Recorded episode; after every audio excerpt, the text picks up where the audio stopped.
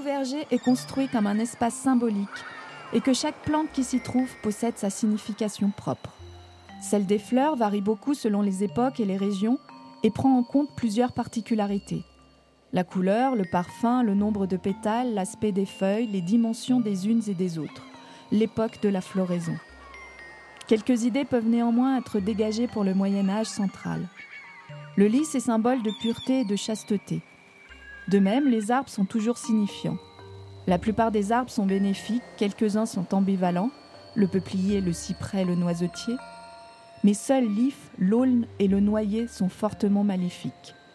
L'if parce qu'il est vénéneux et planté dans les cimetières, associé à la mort.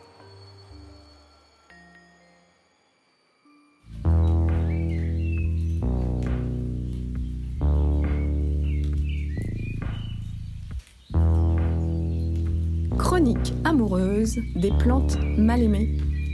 Présentée par Lo, une passionnée des rituels et des plantes, et une naturopathe, Aurélie Daila Naturo. Mauvaise graine.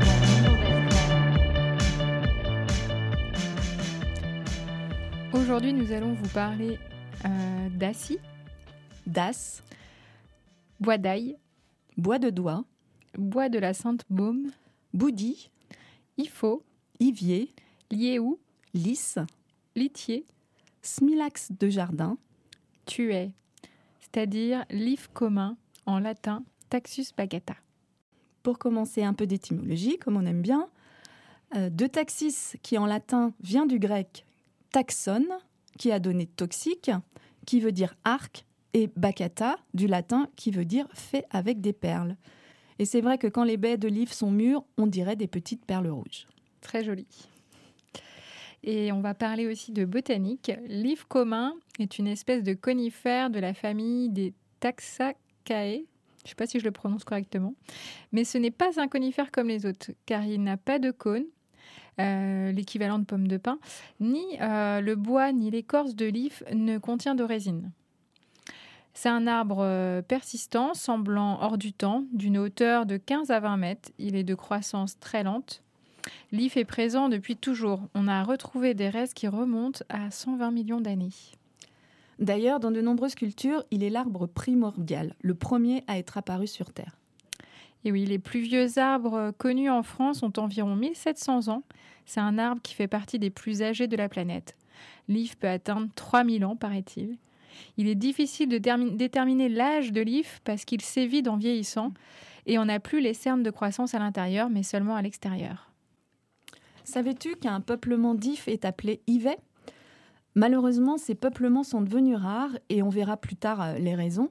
Mais heureusement, aujourd'hui, ils sont protégés au titre d'habitat prioritaire en Europe. Non, je ne savais pas. Et euh, son tronc est noueux, raméfié dès la base à l'aspect d'un tronc unique, massif, alors qu'en fait, c'est le résultat d'accolement de plusieurs ramifications imbriquées les unes dans les autres. Les formes en buisson sont également fréquentes, ils se taillent facilement, et pour le coup, c'est plutôt le Taxus baccata fastigiata. Et c'est la variété ornementale de l'if, en fait, et qui font des, des très jolis haies dans les, dans les villes. Complètement. Le tronc, lui, on peut le reconnaître parce qu'il est cannelé. Il porte une écorce de couleur brun rougeâtre, voire pourpre. Et cette écorce est fine et écailleuse. Les feuilles euh, sont des aiguilles plates, souples. Elles ne piquent pas comme l'épicéa. Elles sont vert foncé dessus, parcourues d'une nervure saillante et vert jaunâtre dessous. Les jeunes pousses, euh, longues couvertes d'écorce verte, poussent, elles, horizontalement. Les feuilles n'ont pas d'odeur, ce qui permet de les différencier des autres résineux. Et c'est important de bien différencier l'if euh, des autres. L'if est une espèce dioïque, C'est-à-dire qu'il y a des papas et des mamans, des arbres mâles et des arbres femelles. Voilà, et les fleurs euh, isolées à l'aisselle des feuilles, euh, elles apparaissent donc en mars-avril. Les fleurs mâles sont nombreuses, jaunes, tandis que les fleurs femelles sont plus petites et vertes. Elles ressemblent à des bourgeons foliaires qui plus tard forment des fruits charnus, rouges vifs à l'automne, appelés arilles. Jadis, on les consommait en confiture, car c'est sucré. Le fruit est consommé aussi par les oiseaux et qui, quand ils rejettent euh, la graine dans leurs excréments, contribuent à la diffusion et à la reproduction de cette espèce. Attention, la, graine est toxique, donc euh, pour les mammifères qui la, la mâcheraient, elle est mortelle.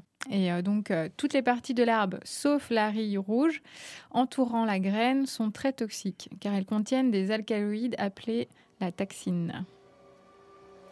L'if est très peu vert, grêle, triste, funeste, sans aucun suc. Et de tous les arbres, le seul qui produit des baies.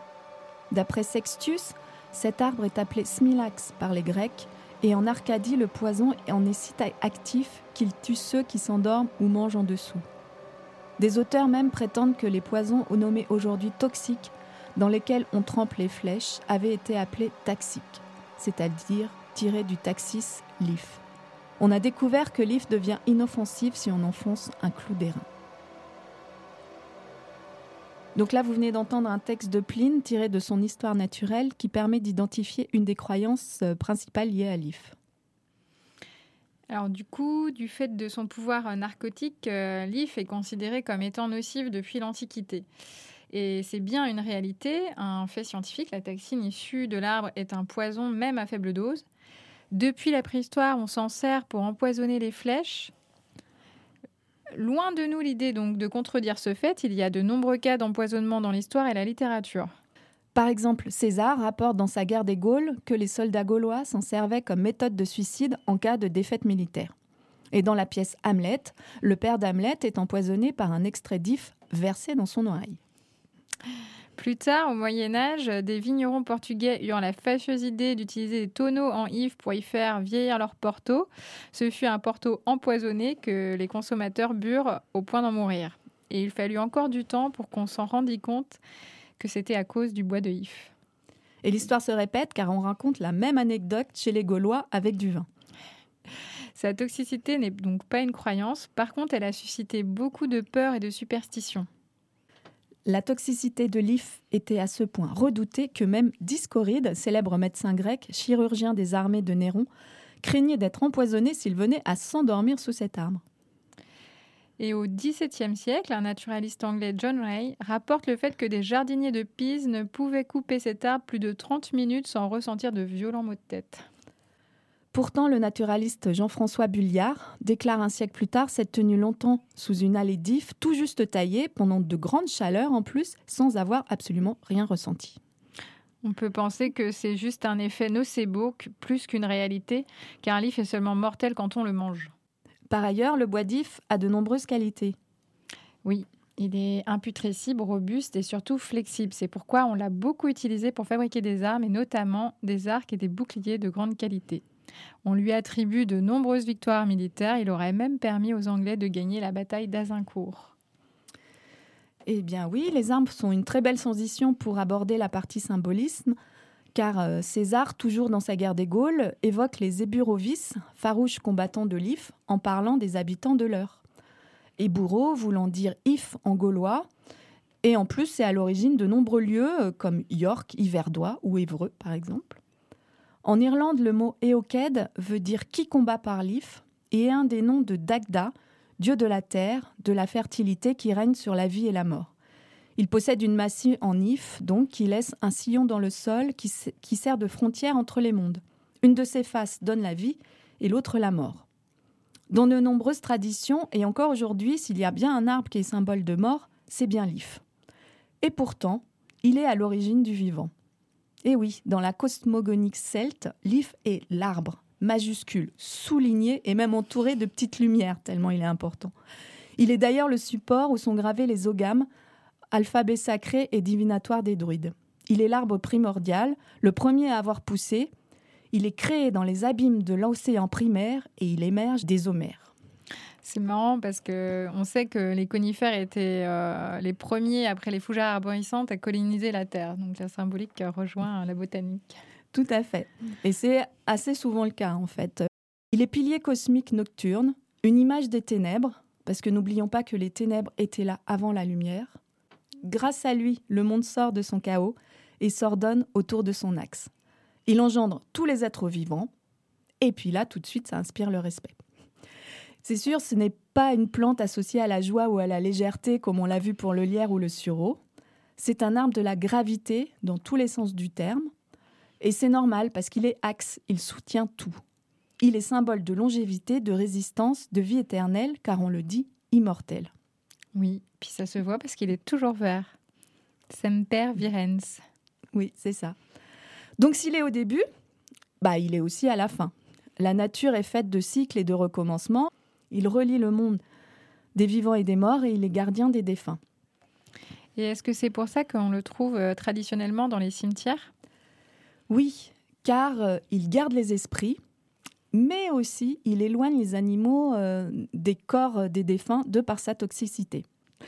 En Angleterre, on dit même qu'une de ses racines pousse dans la bouche de chaque mort.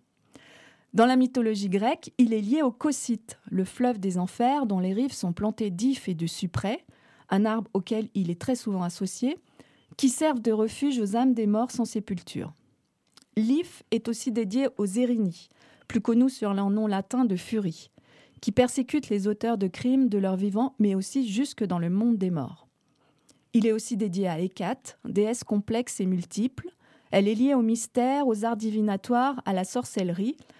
Pour l'honorer, on lui sacrifie des taureaux, mais aussi des chats et des chiens, couronnés d'ifs. Cette déesse mériterait une chronique à elle toute seule, tellement elle est complexe. Dommage qu'on n'ait pas le temps, mais bon, pour ceux que ça intéresse, on fera un petit post sur notre compte Instagram à ce sujet. Dans la mythologie nordique, il est lié à Hul, le fils adopté de Thor, dieu du vent, de l'hiver, de la chasse et maître de l'arc, en if bien sûr. Il servait fréquemment aux incantations divinatoires et de par son pouvoir assainissant, on disait qu'il protégeait de la peste. Je finirai par une toute petite poésie. Nous saluons le temple et l'if religieux qui protège la tombe où dorment nos aïeux. Très beau. Eh bien, euh, moi, je vais continuer sur euh, la partie médicinale, mais avant de vous parler de ça, j'avais envie d'aborder les effets produits par l'ingestion de l'if. On remarque d'abord qu'il exerce une action notable sur la respiration et la circulation en augmentant les battements du pouls. Il irrite violemment l'estomac et le tube digestif, occasionnant souvent des vomissements. Et le deuxième effet très caractérisé, c'est l'action narcotique et stupéfiante produite par le poison, aussitôt que l'absorption commence à faire ses effets. On observe alors l'action sur le système nerveux, une inquiétude vague, une altération notable de la vision, éblouissement remarquable même chez les animaux, diminution de la circulation et de la respiration qui se fait plus rare et plus profonde, jusqu'à la syncope, le coma et enfin l'anéantissement complet et instantané du principe de la vie. Les victimes tombent comme frappées de la foudre pour ne plus se relever. Et pourtant, dans l'Antiquité, on employait les aiguilles à l'étras frais contre les piqûres de serpents et la rage, et ils avaient d'autres propriétés médicinales. Ensuite, les peuples autochtones euh, canadiens utilisaient les feuilles en infusion contre les troubles pulmonaires et en cataplasme pour soigner les plaies, et les rameaux en infusion contre les maux d'estomac. Donc dans le passé, on a eu recours à l'IF aussi pour euh, des procédés abortifs et c'est l'une des causes principales de décès liés à ce poison. En cas d'erreur de surdosage, l'issue pouvait être fatale. On peut euh, utiliser donc euh, les arilles, par contre, baies rouges qui, elles, sont pas toxiques, mais peuvent causer quand même de légères diarrhées si on en mange en excès. Au XVIIe siècle, euh, Pierre-François Percy, médecin chirurgien français, en a étudié les effets, les a reconnus comme adoucissants, antitussifs, laxatifs, et se faisait préparer donc un sirop et une gelée qu'il donnait par cuillerée dans les cas de toux chronique, de coqueluche, même de calculs rénaux ou de cystite. Et là, c'est l'occasion de vous redire que les baies sont comestibles, mais pas la graine à l'intérieur qui, elle, est mortelle. Ne surtout pas la mâcher. Et oui, selon Cazin, médecin célèbre du 19e, euh, ayant exercé donc dans le nord de la France vers 1850, les feuilles et parfois les fruits étaient utilisés. Donc les fruits comme sédatifs et l'extrait à queue d'if contre les affections rhumatismales, le rachitisme et l'aménorrhée. Dans tous les cas, il en donnait d'abord une petite dose et il augmentait graduellement jusqu'à ce que les malades ressentent les effets. Mais attention, la plus forte dose est que de 8 grammes de poudre d'écorce ou de feuilles par jour en une ou plusieurs prises. Alors après, il y a quelques praticiens français qui auraient attribué à l'eau distillée des feuilles d'if des propriétés sédatives analogues à celles de la digitale. Et donc là, on fait attention à tous ces deux végétaux qui sont quand même toxiques. Oui. Et autrefois, donc, la taxine, alcaloïde très toxique, fut utilisée comme antispasmodique cardiaque, ce qui n'est plus le cas aujourd'hui. Euh, sauf en homéopathie, à base des rameaux feuillés et des baies utilisées pour les intoxications donc digestives avec vomissements et diarrhée ou alors contre les douleurs articulaires et certaines affections dermatologiques. Depuis les années 60, euh, l'IF devient intéressant pour la médecine moderne. Et donc oui, euh, aux États-Unis, on a fait des recherches, donc l'Institut surtout national contre le cancer, et qui parmi 35 000 plantes a découvert l'efficacité de l'IF de Californie Taxus brevifolia contre le cancer. En 71, à partir de l'écorce de l'île du Pacifique, on extrait une substance cytotoxique, le taxol. Et il a cependant posé problème parce qu'en 1988, pour fabriquer 2 kg de taxol, il a fallu détruire 12 000 ifs. En 1996, le chimiste français Pierre Potier et son équipe ont réussi à synthétiser à partir d'une substance voisine extraite du feuillage de l'IF européen, un homologue du taxol encore plus puissant que ce dernier, le taxotère. Et pour ça, on n'avait pas besoin de couper les ifs en plus. Ça, c'est une bonne découverte. Et cette substance, donc le taxotère, agit en tuant euh, les cellules cancéreuses. Elle est utilisée dans, dans, de nombreux cas de cancer, comme celui de l'ovaire, du sein, du poumon, de l'œsophage, et contre le sarcome de Kaposi lié au sida. Donc on ne le rappellera pas encore assez, mais attention, il ne faut surtout pas consommer cette arme en automédication, car nous vous rappelons qu'il est mortel même à faible dose. Euh, pour la petite anecdote, il y a une femme qui, après avoir entendu les fabuleux pouvoirs de l'IF contre le cancer, a voulu se soigner seule en se faisant des tisanes d'IF, et en est morte en quelques jours. Même si l'IF, symbole de mort, est dangereux et fait peur depuis très longtemps, on a su l'utiliser à bon escient pour tuer les vilaines cellules cancéreuses et peut-être sauver des vies. Ne l'oublions pas, il est aussi source de nourriture pour les animaux. Il permet de fabriquer de magnifiques instruments de musique et il porte en lui l'histoire de notre planète. Et eh oui, de par sa longévité. Ah, nous sommes à la fin de l'émission. Nous remercions toutes les mauvaises graines qui ont participé et permis la réalisation de cette émission. Nous vous retrouvons le mois prochain, le 3 janvier, pour un nouveau sujet que tu peux deviner grâce à cette énigme. Cette fois, on parlera d'un hémiparasite vert qui porte bonheur et sous lequel on aime à s'embrasser. N'hésite pas à nous retrouver sur notre page Instagram de Mauvaises Graines, 2 comme le chiffre 2. Et bonne journée. À bientôt.